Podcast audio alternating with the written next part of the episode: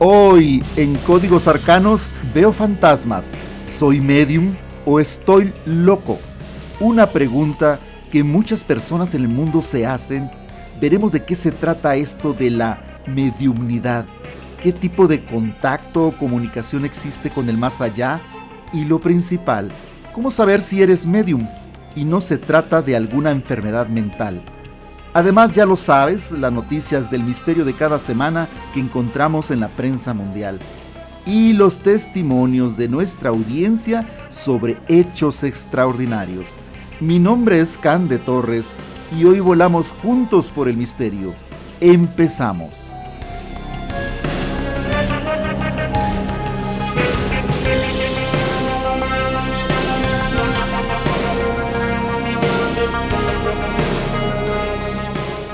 Y la primera noticia que quiero comentarles el día de hoy es precisamente sobre la famosa daga de Tutankamón que por fin determinan que tiene origen extraterrestre. Estamos hablando de que fue un descubrimiento hecho en 1922 por el arqueólogo o egiptólogo Howard Carter, un inglés que descubrió eh, esta y otras mil piezas sobre la cultura egipcia. La cultura egipcia de la que estamos hablando es del siglo XV antes de, Cristo por aproximadamente. Estamos hablando de, de 17 milenios cuando existieron los faraones. Esta daga siempre llamó mucho la atención. Recordemos que el descubrimiento se hizo y tiene una serie de leyendas también acerca de esta aventura de arqueología. Eh, fue descubierta las tumbas y toda esa serie de cámaras del eh, faraón en, en, un asentamiento pues casi urbano donde se ubicaban trabajadores. Desde ahí está el asunto eh, un poco complicado, porque no tenía toda la pompa que puede haber tenido un faraón tan importante dentro de la historia de Egipto, sino que estaba como queriendo pasar desapercibida eh, todas esas series de cámaras y em, tumbas que existen alrededor de la figura de este faraón. Por fin fue descubierto precisamente, como les decía, en ese asentamiento de trabajadores y fueron abriendo cada una de las cámaras y cada una de las cámaras que fueron abriendo pues se sorprendían ¿sí? Habían incluso eh, flores y, plantas que estaban ahí que al momento de tocarlas se disolvieron por la combinación de oxígeno y otros tipos de cosas cuando entró la luz por fin a esos lugares pues mantenidos durante tanto tiempo oscuros y este y resguardados de aire y de cualquier otro tipo de intromisión. Es una tumba. No podemos creer no podemos pensar de otra forma que son tumbas, ¿sí? lugares donde descansan los, los muertos. Entonces, cuando la descubrieron, parecieron una serie de cuestiones eh, que hasta ahorita pues no tienen explicación, como el hecho de que muchos de los investigadores que se adentraron en la, en la tumba, gente que hizo el análisis en rayos X de la momia de Tutankamón, fueron muriendo poco a poco bajo circunstancias muy extrañas, eh, que yo pienso que podemos dedicar un tiempo a, ese programa, hacer un programa especial sobre Tutankamón, porque es algo muy, muy, muy, muy, muy este, interesante de ir eh, inspeccionando y diseccionando cada una de las partes de esta historia. Pero bueno, a lo que atañe, esta daga pues estaba dentro del sarcófago, era pues una daga ceremonial. Encontraron otro tipo de cosas como cetros y objetos de poder que les dan a los reyes o a los faraones en este caso. La daga llamó mucho la atención porque es una pieza pues eh, relativamente pequeña con una empuñadura de oro con cierta aliación de eh, materiales. Ustedes podrán verla ahí en nuestra página de Instagram. En Instagram ahí podrán checar esa fotografía. Pero está una, daga pues muy bonita, es un, un, instrumento de guerra muy bonito. Lo que siempre se les hizo raro es que tiene una empuñadura dorada, pero lo que viene siendo la hoja era una hoja pues muy oscura y de un material muy resistente y muy fuerte. Ellos suponían, los investigadores, que era hierro, un hierro común encontrado en el planeta Tierra. No es así. ¿sí? Ya descubrieron, con todos los análisis, con toda la tecnología moderna, que el material con el que está construida esa hoja de la daga es un meteoro, ¿sí? Es parte de un meteoro. Y de ahí surgen una serie de preguntas que los investigadores y los científicos pues no pueden resolver aún. Por principio de cuenta estamos hablando de 17 milenios atrás de nuestra historia. Entonces, ¿en qué momento pueden ellos tener acceso a un material tan complicado como es el material de un meteorito? ¿sí? Y lo otro es cómo pudieron trabajar para poder forjar esta arma. O sea, hay una serie de preguntas y que vuelve más mítica también la figura de eh, Tutankamón. Entonces, eh, esta daga, pues está dando todavía después de 17 milenios mucho de qué hablar, a lo mismo que lo que viene siendo la momia de Tutankamón, su historia y todo lo demás. Es una buena, buena, buena noticia, una buena nota que encontré aquí en la prensa mundial. La segunda nota pues tiene algo de fantástico y tiene algo de terror para muchos. Estamos hablando de que eh, la estatua de Donald Trump. ¿Se acuerdan ustedes de la estatua de Donald Trump? Aquella, este, perdón, déjenme tomar tantita agua. Eh, aquella estatua que era, este, en determinado momento, pues, motivo de risa.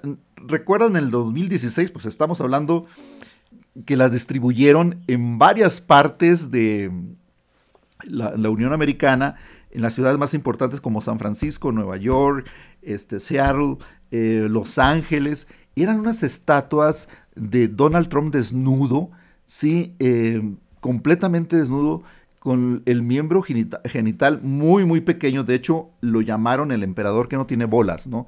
Entonces, si ustedes lo recuerdan, salió en la prensa mundial porque todo el mundo llegaba, se tomaba selfies, las ponían en la banqueta, las ponían en lugares de muy fácil acceso. Era el, colectivo anarquista, un colectivo anarquista de creadores que hicieron estas estatuas y las reprodujeron. Entonces se pusieron eh, pues en boca de todo porque aparecieron en la prensa mundial y la gente iba, hacía filas, se tomaba fotos, y se trataban de burlarse pues del presidente que en ese momento eh, estaba candidateándose o ya estaba dentro de lo que viene siendo eh, el poder. Y eh, pues de, esa manera se trataban de burlarse y, de hacer este, ese tipo de contraataque a una postura presidencial que muchas veces no le gustó y que la gente no estaba de acuerdo con la forma como conducía el país, ¿no? Bueno, pues una de tantas estatuas llegó y forma ya parte del Museo Embrujado, que es un museo de lo paranormal que existe en Las Vegas, Nevada.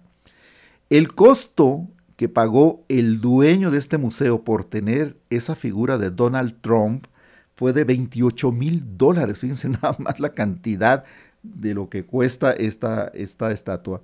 Em, el hombre lo quiso tener ahí, pues como parte de todo lo que viene siendo su museografía. Si ustedes han ido a La Vega, si han recorrido este museo, pues se darán cuenta que es un museo y una casa con varias salas que este coleccionista, que es Zach Bagans, se dio a la tarea desde muy chico, desde los 10 años de edad, a coleccionar, y un aficionado de lo paranormal, pero empezó a coleccionar todo tipo de artilugios, artefactos, eh, cosas antiguas y sobre todo si tenían esa leyenda de paranormal, de raro, de extraño. Entonces, en ese contexto, la estatua de Donald Trump pues adquiere otro tipo de visión que se me hace de una manera, pues, o sea, para muchos han de pensar y verla dentro de ese panorama de, objetos raros y misteriosos y místicos, pues deben, debemos de estar pensando que se trata también de, pues, de algo terrorífico. Ver esa figura alta, blanca, eh, corpulenta y totalmente desnuda dentro de ese museo, pues también debe ser parte de lo que viene siendo eh, la historia eh, de terror que existe en ese museo, porque de hecho la misma casa pues perteneció a un alto empresario de los Estados Unidos eh, y es una casa embrujada. Desde siempre fue considerada una casa embrujada que en el tiempo cuando la habitó este empresario y su familia, pues decían y aseguraban la aparición de miles de espíritus benignos y malignos, pero que bueno, este museo está en Las Vegas, por si van a Las Vegas y quieren visitarlos, el museo embrujado, y ahí se van a encontrar con Donald Trump. Volviendo al tema, o empezando el tema, mejor dicho, vámonos con lo que es la mediunidad. Saben, este, eh, quise hacer este programa porque eh, cada día de cierta forma estoy más involucrado en esta cuestión de la mediunidad y es un tema que en lo personal y para muchas también personas les fascina, o sea, cómo es posible que haya ciertas personas o ciertas personalidades eh, que puedan tener ese contacto con seres ya fallecidos, ¿sí? con seres humanos ya fallecidos y esto se vuelve complicado. Se vuelve complicado en el sentido de que muchas personas eh, vienen, pues no sé si, de decir padeciendo o sufriendo o viviendo o experienciando este tipo de situación de ver fantasmas. Pero ver fantasmas no solamente una vez en la vida o dos veces, sino de manera frecuente, de manera recurrente, y la cosa se complica eh, no solamente ante el hecho de que existan adultos que expliquen y platiquen acerca de este tipo de experiencia, sino eh, se complica cuando son niños, ¿sí? cuando estamos hablando de pequeñitos, de 3, 4, 5 años o más, pero que aseguran pues tener amigos imaginarios muy cercanos, que los describen de alguna forma y, que ellos se imaginan y, o piensan, o todo el mundo, pues, nosotros pensamos que ellos se imaginan y piensan eso, pero en realidad muchos de estos niños viven ese tipo de experiencia y la, la ciencia no puede dar explicación. La mediunidad es algo complicado porque, como les decía en el título de este episodio, veo fantasmas ¿Soy medium o estoy loco? Lo primero, cuando eh, el niño o la persona ya adulta empieza a hablar de este tema, eh, pues son dos eh, caminos a los que se va a tener que enfrentar. A la cuestión de la ciencia que lo puede sintomatizar o decir o diagnosticar como si estuviera loco.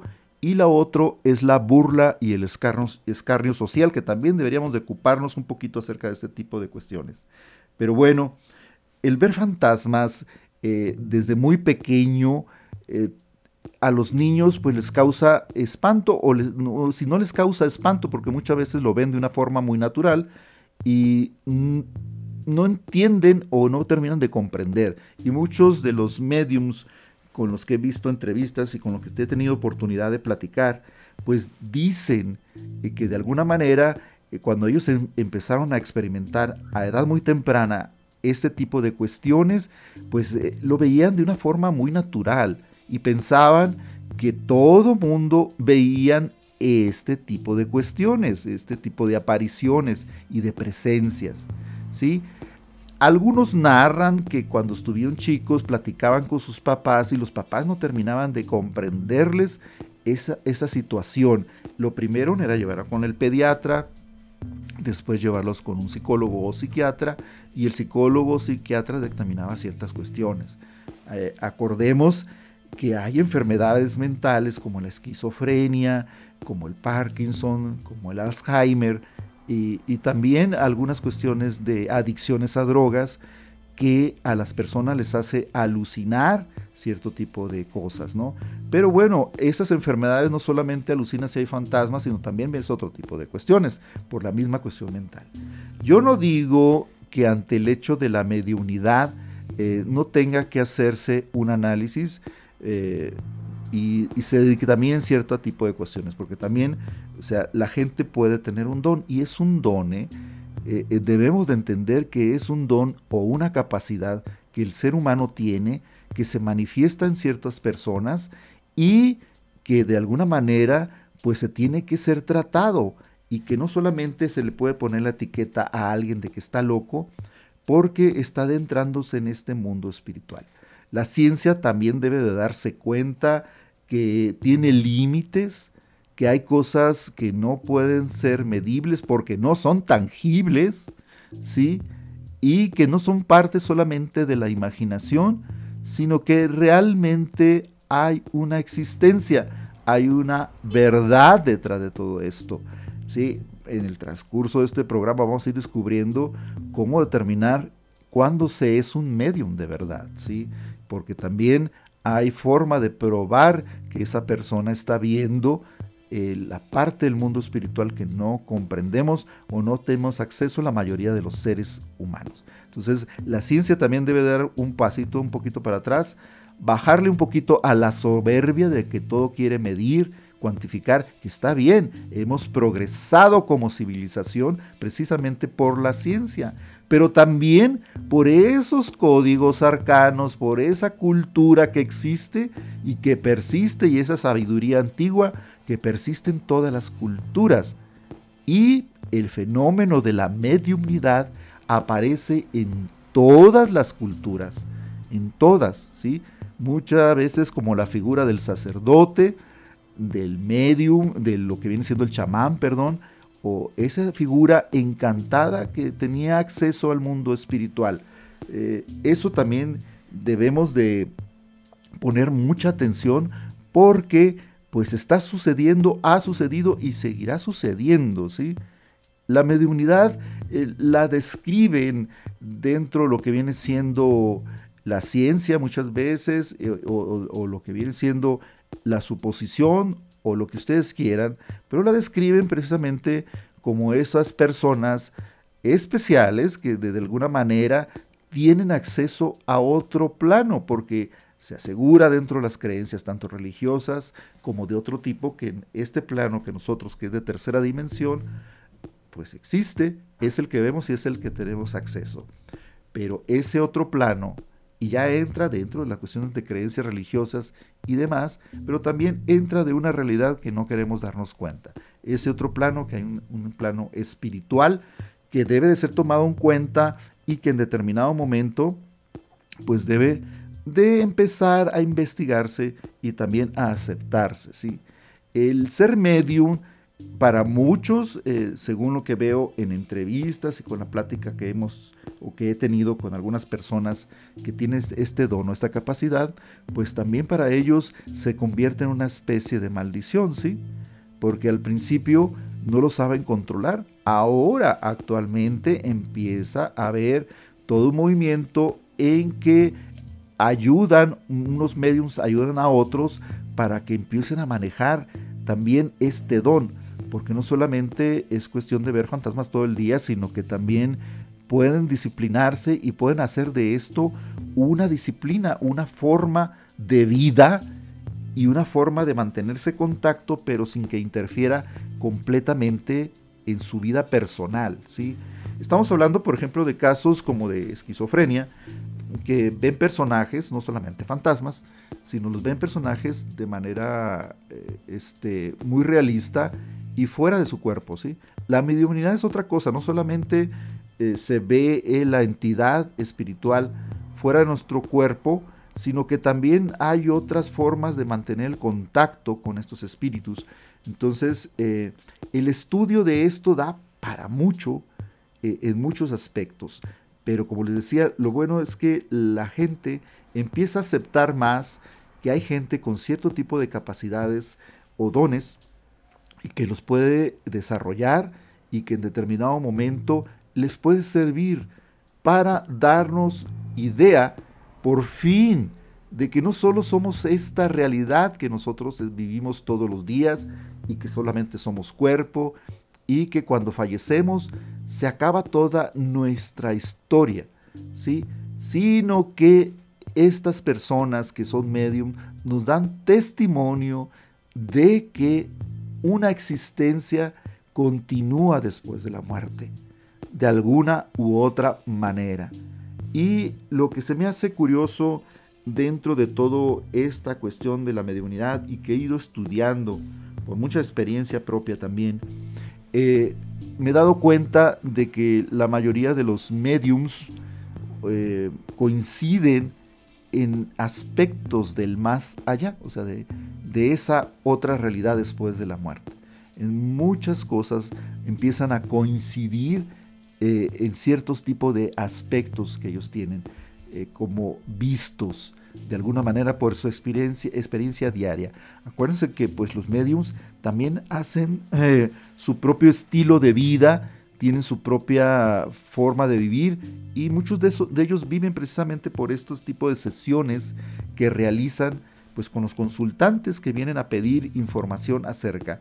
Otros mediums también reciben esta información no invocándola ni convocándola, simple y sencillamente les llega de un momento a otro, eh, están, pueden estar sentados y les llega cierto tipo de información de un ser fallecido, querido, pues que puede ser del vecino o de una persona que va caminando, eh, así de esa manera. Y los testimonios que hay acerca de esta experiencia, tanto del medium como de la persona que recibe la información de su ser querido son realmente impresionantes por la exactitud de datos. Entonces no es tan sencillo catalogar a cierto tipo de personas que tienen acceso al mundo espiritual como locos o dementes. ¿Sí? Bueno, vamos a darle pie al primer testimonio que tengo el día de hoy esos testimonios que me mandan y que yo agradezco mucho, eh, que me manden a mi correo electrónico gmail. Ahí he empezado a recibir audios, ahí he empezado a recibir comentarios y les agradezco enormemente. Este testimonio que vamos a dar por primera eh, eh, ocasión en este programa es de una chica, fíjense que de Guadalajara me están llegando cosas muy interesantes y bueno, los he aprovechado y he empezado aquí a publicarlas en este podcast. Esta chica de Guadalajara nos narra, es eh, de una manera pues muy corta, pero también muy eh, propia, eh, la presencia, pues se puede decir de algo maligno, una presencia no muy grata en su habitación. Vamos a escucharla.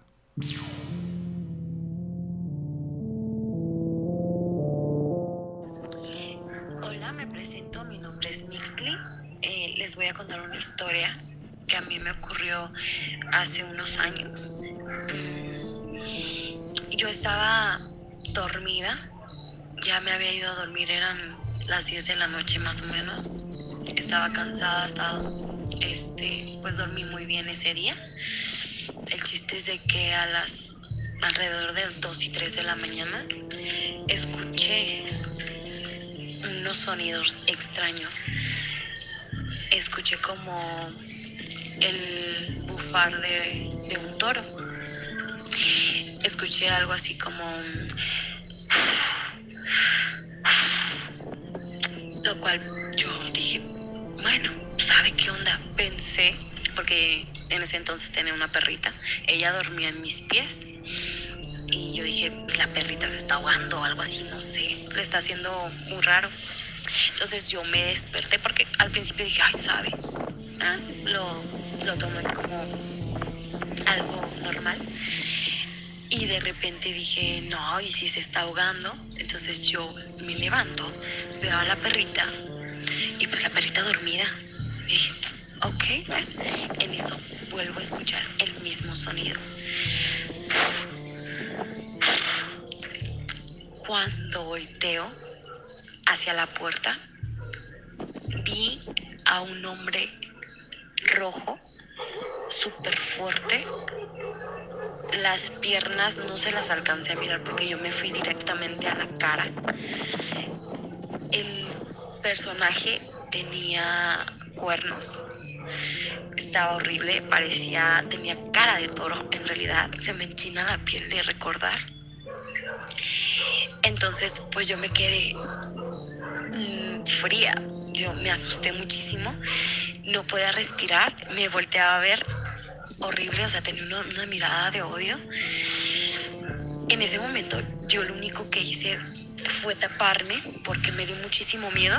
De repente recordé que era el cuarto de mi mamá y pues temí por ella, ¿no? Fue así como de, mi mamá está adentro. Pero fue tanto el miedo que yo cerré los ojos, cada vez escuchaba que se acercaba más ese sonido. Tanto miedo tuve que me puse a rezar, se me olvidaron las oraciones, se me, o sea, de repente olvidé cómo rezar y fue algo muy horrible. Lo escuché tan cerquita, pero me concentré, me concentré, me concentré y fue tanto mi miedo que empecé a temblar hasta que dejé de escuchar el sonido. Ya después de un, rato, pues queriendo y no me asomé y ya no había nada.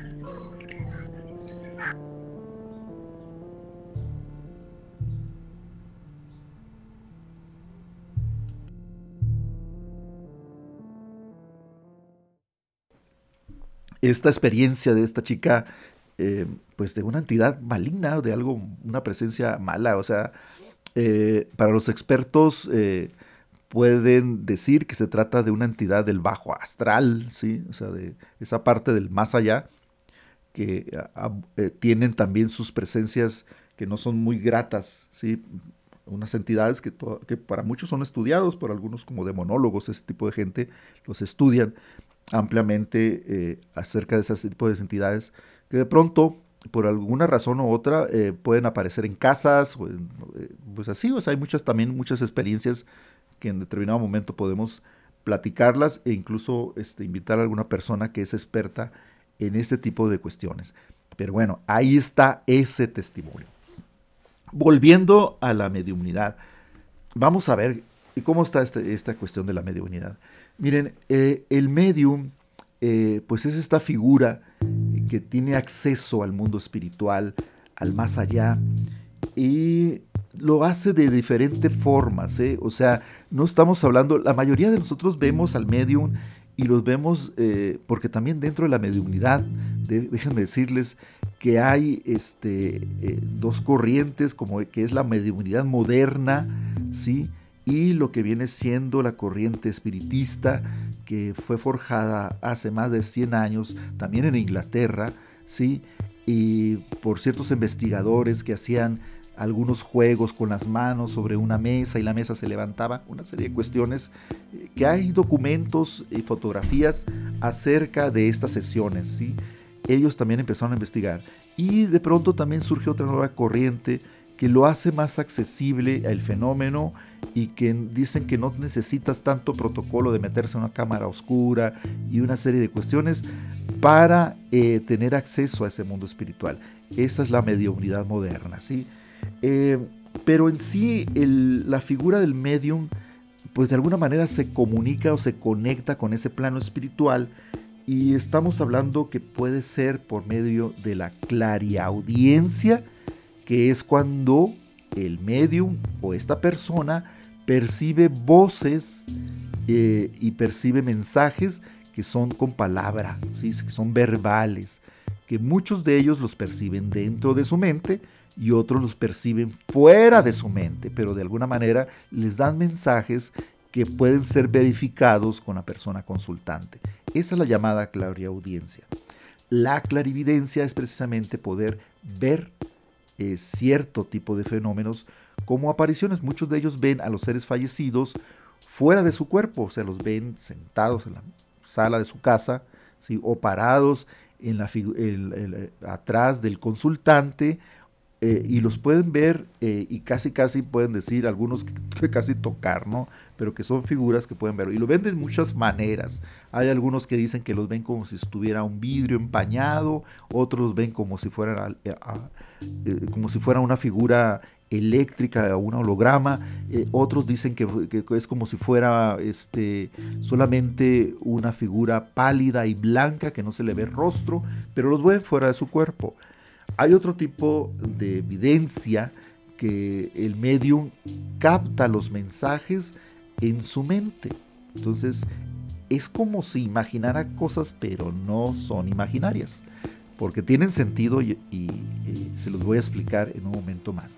Pero estas personas ven a esos seres fallecidos en su mente, cierran los ojos y ahí los ven y hacen una especie de transferencia telepática de esta información, de la información que ellos quieren darle.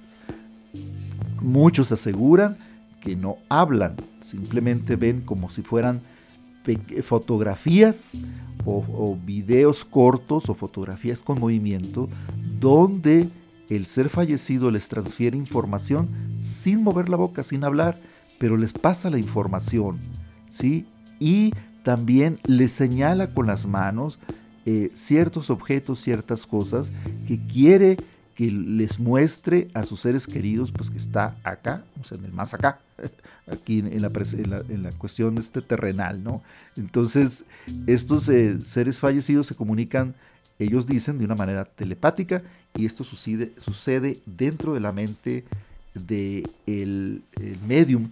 Algunos dicen que se despierta la glándula pineal, que es una glándula también muy misteriosa dentro del cerebro humano, eh, que tiene cierto tipo de conexiones nerviosas, como si hubiéramos tenido un tercer ojo anteriormente.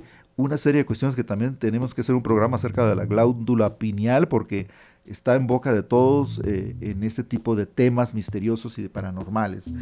Pero bueno, ellos dicen pues que con, eso han hecho una apertura a su tercer ojo y pueden captar esa información. Y alguna es muy verificada, ¿sí?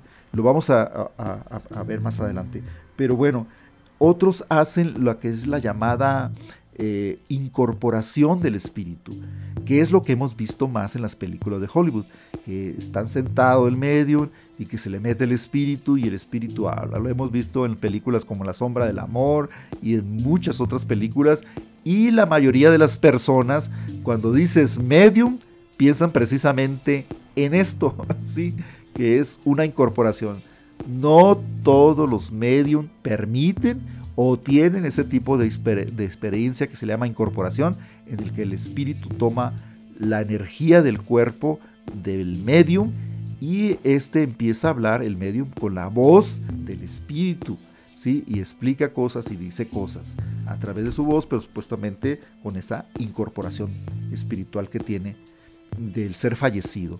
Esa es otra forma. El otro es el llamado trance, es decir, que entran en una especie de hipnosis o de sueño y sueltan información. El, medium pues no se da cuenta de lo que dice, pero ahí no cambia ni la voz, ni hay un espíritu que completamente se incorpore en él y empiece a actuar como si fuera ese espíritu, sino simplemente empieza a decir esa cuestión. Yo creo que eh, el, el tema es muy vasto y hay otro tipo también de formas como es la escritura automática, eh, muchas maneras de bajar la información de ese plano espiritual que tienen los medios, mediums. Eh, el tema, como les decía, es muy vasto, no se va correr dentro de lo que viene siendo un solo programa como este, pero nos da idea eh, de esas otras capacidades extrasensoriales que tenemos los seres humanos. Y investigando y viendo todo ese tipo de cuestiones, eh, pues nos damos cuenta que han persistido a pesar de la, eh, de la ciencia y a pesar de muchas otras cosas, de las mismas religiones, porque incluso creo son combatidos por ciertas religiones. En algún tiempo se les consideraba brujos, se les consideraba que estaban relacionados con el demonio, una serie de cosas. Y no, actualmente si ustedes tienen acceso a mediums, se darán cuenta que son personas normales que llevan una vida normal, entre comillas, pues, o sea, lo que puede ser normal, ¿sí? Pero, pues, o sea, algunos estudian, algunos trabajan, otros están casados, tienen hijos, pero pues tienen esta capacidad. Y esta capacidad, eh, lo que me da gusto es que cada día se pone sobre la mesa, que cada día eh, te da menos vergüenza decir, pues yo estoy viendo esto, yo percibo esto, tengo esta capacidad de ver este tipo de cuestiones y no ser condenado por eso. Bueno, ahorita damos gracias que no estamos en la Edad Media o en la Santa Inquisición, que fue algo terrible y horrible dentro de la iglesia, o sea que eh, no debería existir y no debería haber existido jamás ¿sí? la forma como mataron a tantos seres eh, humanos que podían tener dotes eh, o dones especiales. Actualmente, pues las mismas iglesias, algunas, porque todavía las siguen condenando, eh, incorporan dentro de sus creencias, pues que estos seres como los mediums, pues son personas que tienen cierto tipo de capacidad y también ellos aprovechan e, esa cuestión y también les dan un nombre como carismáticos, les dan un nombre a, este tipo de dote, de don, y eh, incorporan dentro de la institución a las personas con esta capacidad mediúmnica. Pero hubo una temporada, un tiempo de nuestra historia que realmente, ¿cómo sufrieron? Bueno, no solamente en la Santa Inquisición, no solamente ellos, sino también hasta los mismos científicos, ¿sí? Acuérdense que lo que no estuviera normado por eh, esta iglesia, o sea, pues era condenatorio y llevaba hasta la muerte, ¿sí?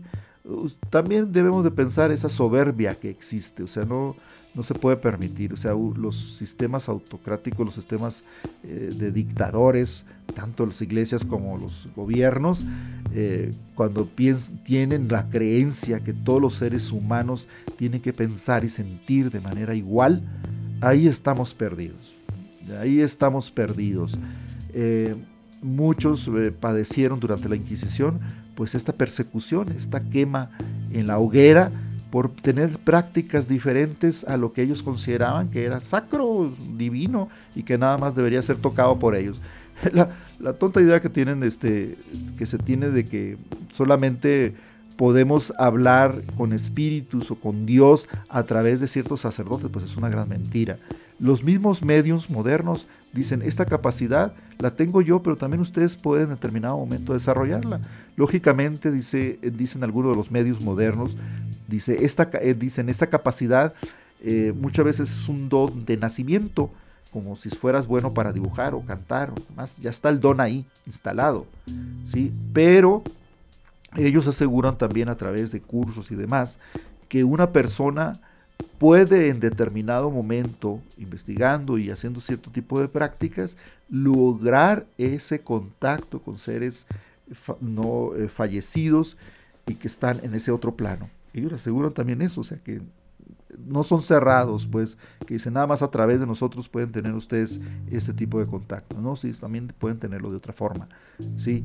A diferencia de, de esas instituciones tan violentas que tuvimos en la historia, que aseguran y todavía siguen asegurando. Que podemos hablar a Dios solamente a través de sacerdotes y a través de eh, tipo de, personalidades, eh, pastores y demás de religiones eh, y no es así, o sea, todos podemos tener acceso a la divinidad si lo crees en eso y, también puedes tener acceso a ese plano espiritual, ese mundo espiritual en determinado momento si te decides hacerlo. ¿sí? Eso es lo que te dice la mediunidad moderna. Vamos a un segundo eh, testimonio. Este testimonio es de Coahuila, también ahí nos está llegando mucha información de Coahuila en México y esto es muy interesante porque eh, Irma Hernández Carranza de Coahuila nos platica sobre un guía espiritual que hacía viajes astrales. Eh, de, ella lo define de esta manera, pues que hacía pues, presencia eh, no corpórea o corpórea en otra cosa. y es una historia que llama mucho la atención.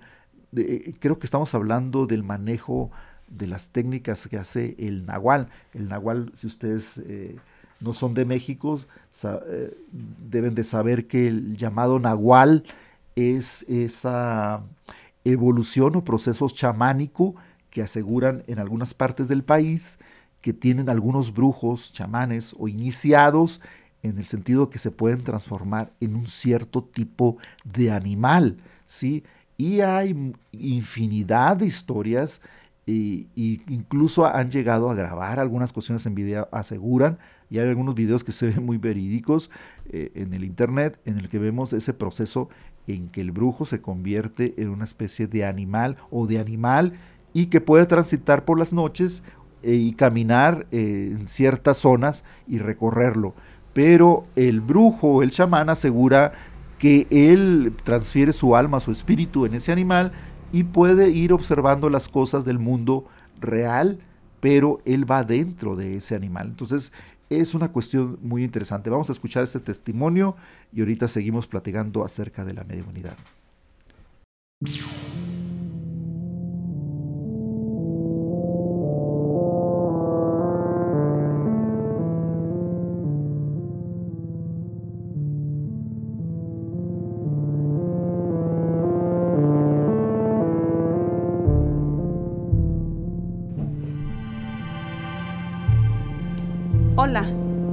Noches. Mi nombre es Irma Leticia Hernández Carranza y soy de Saltillo, Coahuila.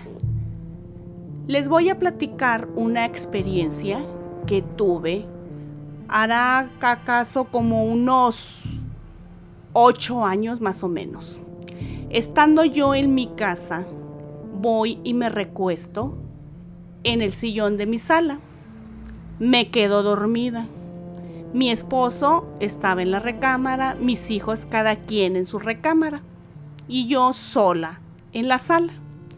Resulta que me quedo dormida, profundamente dormida.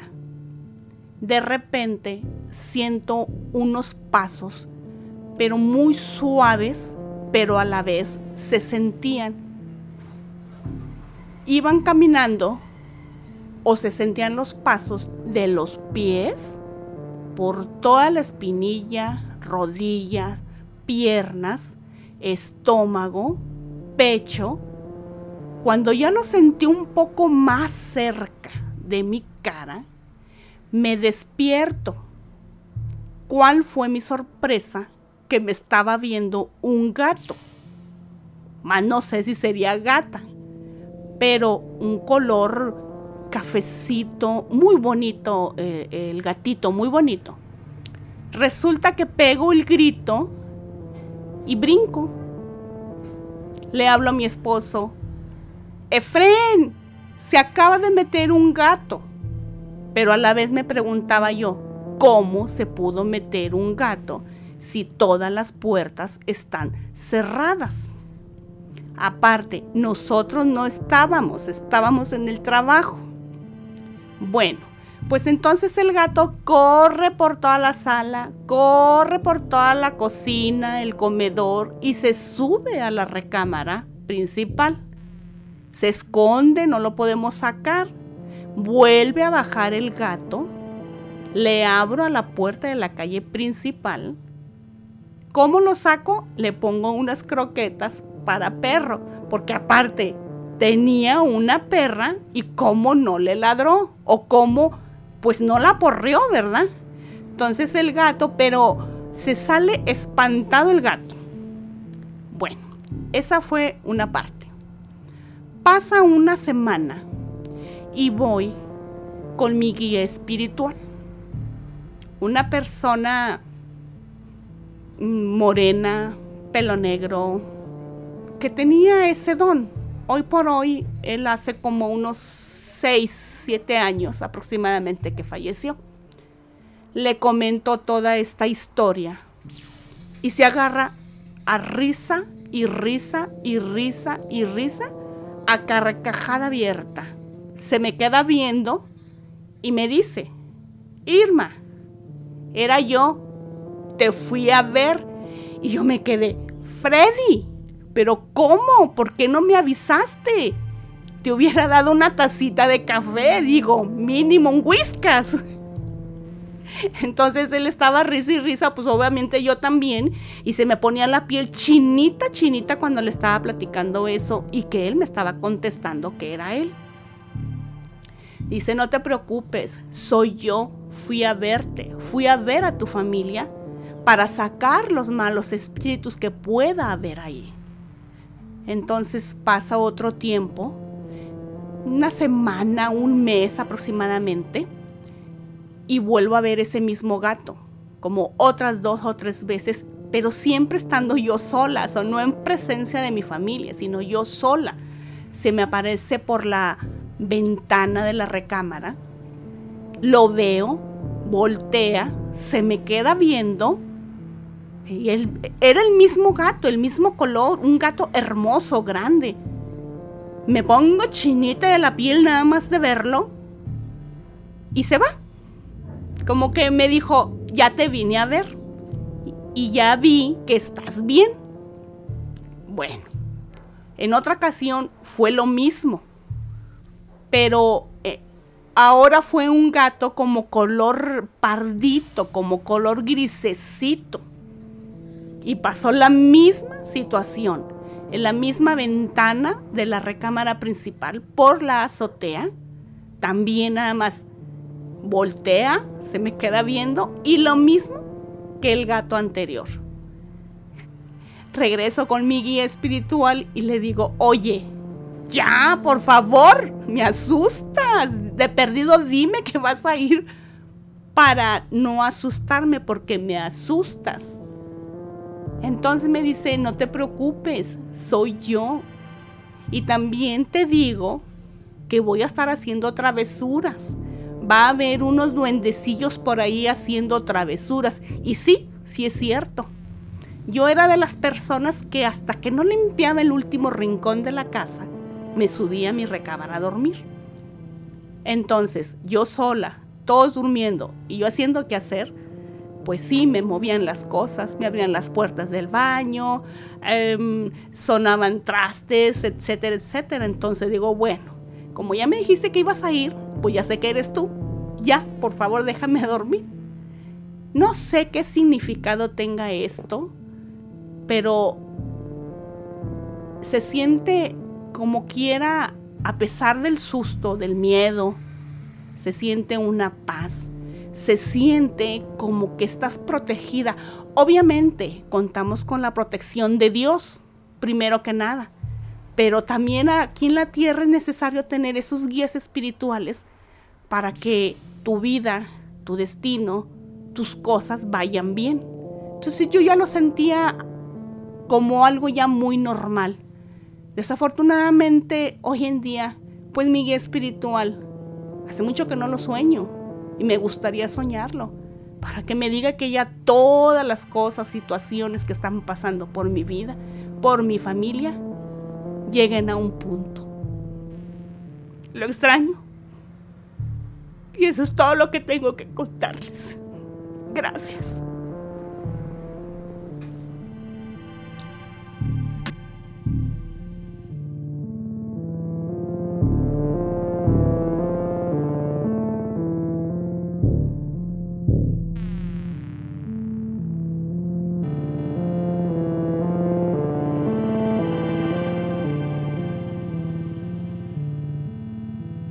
¿Qué tal este testimonio que recibimos de Irma Hernández?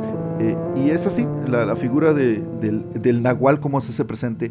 Ella eh, después, eh, en entrevista, fuera de lo que viene siendo su testimonio en audio, me reseña que ella siguió viendo a este llamado guía espiritual, lo siguió viendo aún después de fallecido, en la presencia de gatitos o meninos que aparecen en su vida ¿sí? de manera esporádica y que ella no los llama por empezar porque ella es alérgica a los gatos, ¿sí?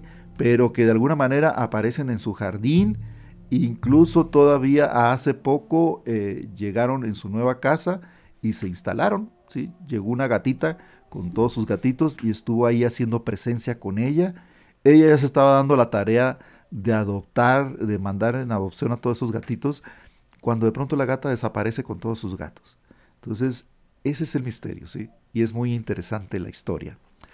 Bueno, continuando con el tema de la mediunidad, pues es todo un proceso para que el medium se ponga en contacto. Yo les decía anteriormente que de pronto hay mediums que tienen la capacidad de sentir eh, esa información o esa presencia de manera inmediata. Hemos visto eh, programas como el programa de Teresa Caputo, son programas americanos. Aquí, por desgracia, no tenemos programas en, en Latinoamérica o en México. En Chile sí hicieron un programa de psíquicos que es muy interesante si ustedes quieren verlo también. Lástima que la televisión chilena nada más nos dio en primera temporada. Yo estuve esperando la segunda temporada de psíquicos porque eran pruebas hacia diferentes mediums y psíquicos. Sí, en Estados Unidos existe el programa de Teresa Caputo, que es una medium. Es una medium, pues, estilo Hollywood, ¿no? Es, es muy, este, con una personalidad muy brillante y muy extrovertida y pega el grito y ya saben. Pero ella, eh, dentro de sus capacidades que tiene, es precisamente que va en la calle y de pronto, ¡ay! Acabo de ver a tu abuela y te voy a decir lo que te dice tu abuela y bla, bla, bla, y se suelta, ¿no? Diciendo lo que, lo que le acaba de decir la abuela fallecida y así sorprende a, a las personas que encuentran en la calle o en el restaurante o cuando está haciendo compras. Es una señora medium, pues, pero que su estilo y la forma con tener contacto con el mundo espiritual, pues es de una manera muy cotidiana y muy, en todo momento lo puede recibir, ¿sí? Eso es una parte de la mediunidad. Hay algunos que no eh, hacen una especie de contrato, algunos medios dicen que dicen que hacen una especie de contrato con sus guías espirituales y que ellos determinan, dicen, de tal a tal, tal hora voy a recibir información. ¿Por qué? Porque tengo, de, yo soy un canal, pero como canal para recibir información, también tengo derecho a vivir mi vida, pues no vas a estar metido siempre con los muertos ni, recibiendo mensajes. Entonces, de tal hora, tal hora le dicen a sus días espirituales o a, lo que ellos creen y les dicen, de tal a tal hora voy a recibir esta información, nada más, pero el resto yo voy a vivir. Yo tengo que ir a la escuela, este, cuidar a mis hijos, este, hacer mi vida. ¿sí? Y tienen razón, porque también, como todas las capacidades, pues no tienen que normarse y hacerse. ¿sí? Si, igualamos esta capacidad mediúmnica con lo que viene siendo el saber dibujar, por ejemplo, pues no dibujas todo el santo día, dibujas por horas, ¿sí? O el que sabe cantar, pues canta por horas, no se la pasa cantando las 24 horas. Tiene sus periodos de descanso y tiene sus periodos de esparcimiento y tiene sus periodos de otro tipo de interés. En el caso de Teresa Caputo, pues así es su programa, o sea, va por la calle, encuentra a fulano y como tiene una personalidad muy estridente, si no la han visto, búsquenla ahí en alguno de los canales americanos, pues tiene una personalidad muy estridente y llama mucho la atención la señora porque tiene un copetazo, un pelo rubio, este, platinado, con un peinado rarísimo, pero la señora es extraordinaria por lo que dice, ¿sí? Y por los testimonios que hay verídicos de gente que pues, recibe la información sobre sus seres fallecidos. Esa es una forma, o sea, que la gente eh, que tiene este don puede inmediatamente captarlo. Lo otro es que la mediumnidad moderna, los nuevos mediums, están recibiendo información por medio de sesiones. Hacen sesiones, se concentran, dan la información y terminan. ¿sí? Y también también muchos medios reciben esta información y aseguran que no invocan espíritus. Es decir, si tú llegas con la idea de decir, quiero hablar con mi papá, o con mi hijo fallecido, o con mi suegra fallecida, y quiero recibir ese tipo de información, ellos dicen, no, yo lo que hago, me siento, me concentro y lo que aparezca, ¿eh? Dice, muchas veces, si están queriendo hablar con el papá, de pronto llega la suegra o llegan otros espíritus que tienen algo más importante que decir en ese momento y por segundo o tercero aparece el papá. Dice, nosotros no podemos determinar quién aparece. Eso es lo que aseguran los medios modernos. Entonces la sesión transcurre así. Llegas, te sientas, ellos se concentran. Muchas veces si se incorpora el espíritu, muchas veces si no solamente hacen una especie de trance o solamente se concentran y van bajando la información. Aquí el punto que se tiene que tener muy en clave el consultante y también la ciencia es el hecho de que estas personas, los mediums, te dan información que solamente el consultante y el fallecido tienen. Y es ahí cuando se comprueba la mediumnidad. ¿Sí? Cuando entonces dicen, ah, entonces no solamente ves fantasmas porque estás loco, tienes alguna demencia, no es por eso, es porque realmente existe, porque cuando ellos te empiezan a dar datos que solo el consultante y el ser fallecido tienen, es cuando se comprueba la mediunidad. ¿sí? Lo otro es su posición. Muchos medios dicen, pues los charlatanes siempre te van a hablar, por ejemplo, de que, ah, tu papá está orgulloso de ti. Estaba muy orgulloso. Tu mamá cocinaba. O tu mamá, pues sí, pero los mediums que son verdaderamente medium, te dan cosas muy específicas de la vida, ¿sí? Del fallecido o de, de, tu propia vida que tú no has detallado, ni le has dicho a nadie, ni es información que puedes bajar por el Facebook, ¿sí? Es entonces cuando compruebas, perdón, cuando compruebas este, que el medium realmente te está pasando eh, información verídica. El medium este, se vuelve entonces en, una fuente de información que va sorprendiendo al consultante, porque dicen, y se quedan pasmados. Muchos de ellos me ha tocado ver sesiones mediúmnicas en la que el, consultante se queda pasmado y dice, ¿cómo lo sabes? Sí, ¿cómo puedes decirme esto? O sea, ¿cómo lo sabes? Bueno, porque te eh, empieza a llegar la información y también ellos, los mismos medios, dicen, pues yo no, sé, pues de dónde lo voy a sacar, ¿no? Pues me lo están diciendo. Ellos me lo están diciendo, el espíritu me lo está diciendo. Eh, entonces, así se han obtenido mucha información y, lo, algunos lo manejan en dos periodos. Es decir, primero el medium lo que, lo que hace es describirte la persona fallecida y muchos de ellos, la mayoría, el verdadero medium, no te dice, oyes, dame nombres, no. El verdadero medium se guarda silencio y te dice, no me digas nada. ¿Sí? Para que la información que yo te diga pueda ser verificada. Muchos de ellos no te piden ni nombre, ni te preguntan con quién quieres hablar, porque tampoco son recepcionistas o, telefónicas, ¿sí? O sea, simplemente ellos hacen su trabajo y dicen, no, no me digas nada, no me des ni nombre. Algunos piden fotografías, otros, algunos ni fotografías piden, simplemente dicen, no me, des, nombre. Voy a concentrarme con tu energía, con lo que tú tienes y a lo que tú vienes, y el mundo espiritual va a hacer su trabajo. ¿sí? Yo me abro en este momento y lo que yo recibe, yo te voy a empezar a decir. Entonces, la primera parte transcurre en que ellos te describen a la persona que están viendo. ¿sí? Entonces ahí eh, el consultante dice, ah, es mi tía, ah, es mi tío, ah, es mi abuelita. Después te empieza a dar información acerca de lo que hacía o cómo murió este personaje. Y te da información pues, muy verídica, verificable. Entonces ahí empiezas tú a engancharte y darte cuenta de que, bueno, estás hablando ya con el ser querido fallecido. Y la tercera parte es eh, la información post-mortem, es decir, algo que los eh, seres fallecidos ven ya cuando murieron que dicen, ah, y también te vi cuando estabas graduándote. El ser, el ser fallecido, eh, pues o sea, el, espíritu ya había fallecido. Lo que viene siendo el cuerpo ya había fallecido, perdón. El ser humano este ya había fallecido antes de la graduación, pero ellos te dan información de la graduación. ¿sí? Entonces, esas tres partes transcurren eh, el, el proceso de sesiones con mediums. Algunos lo manejan, como les decía, de otra forma, o sea, te dan toda la información de golpe y algunos otros de manera metódica empiezan a manejar esto.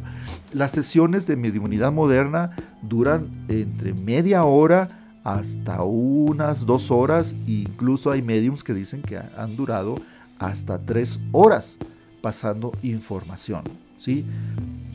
Lo eh, que hacen todos los mayoría de los mediums, pues es pasar este tipo de información y también ayudar en el proceso de duelo y de sanación, o sea, de, darle, pues no quiero utilizar la palabra, perdón, mm, eh, cierre eh, a esto, porque bueno, esto nunca se cierra. La relación que tenemos con nuestros seres queridos, amados, ya fallecidos, persiste por siempre, porque hay un lenguaje dentro de lo que viene siendo la mediunidad y la mayoría de los medios coinciden en que el lenguaje es el amor. ¿sí? Ese es el lenguaje universal. Entonces, el ser medio te cambia, te modifica, ¿sí? Te hace también, en muchos casos, en la mayoría, si no se van por otro tipo de cuestión, pues eh, de alguna manera eh, buscar la manera de ser mejor persona, ¿sí? Para ser merecedor de este don o de esta actividad. Y te das cuenta también, pues que ese otro plano te da mucha explicación y mucha información y que el lenguaje, lo vuelvo a repetir, es el amor. Sí, es el amor. Entonces, este tema, eh, pues da, como les decía, para mucho. El que tenga el don, ¿sí? verifíquelo.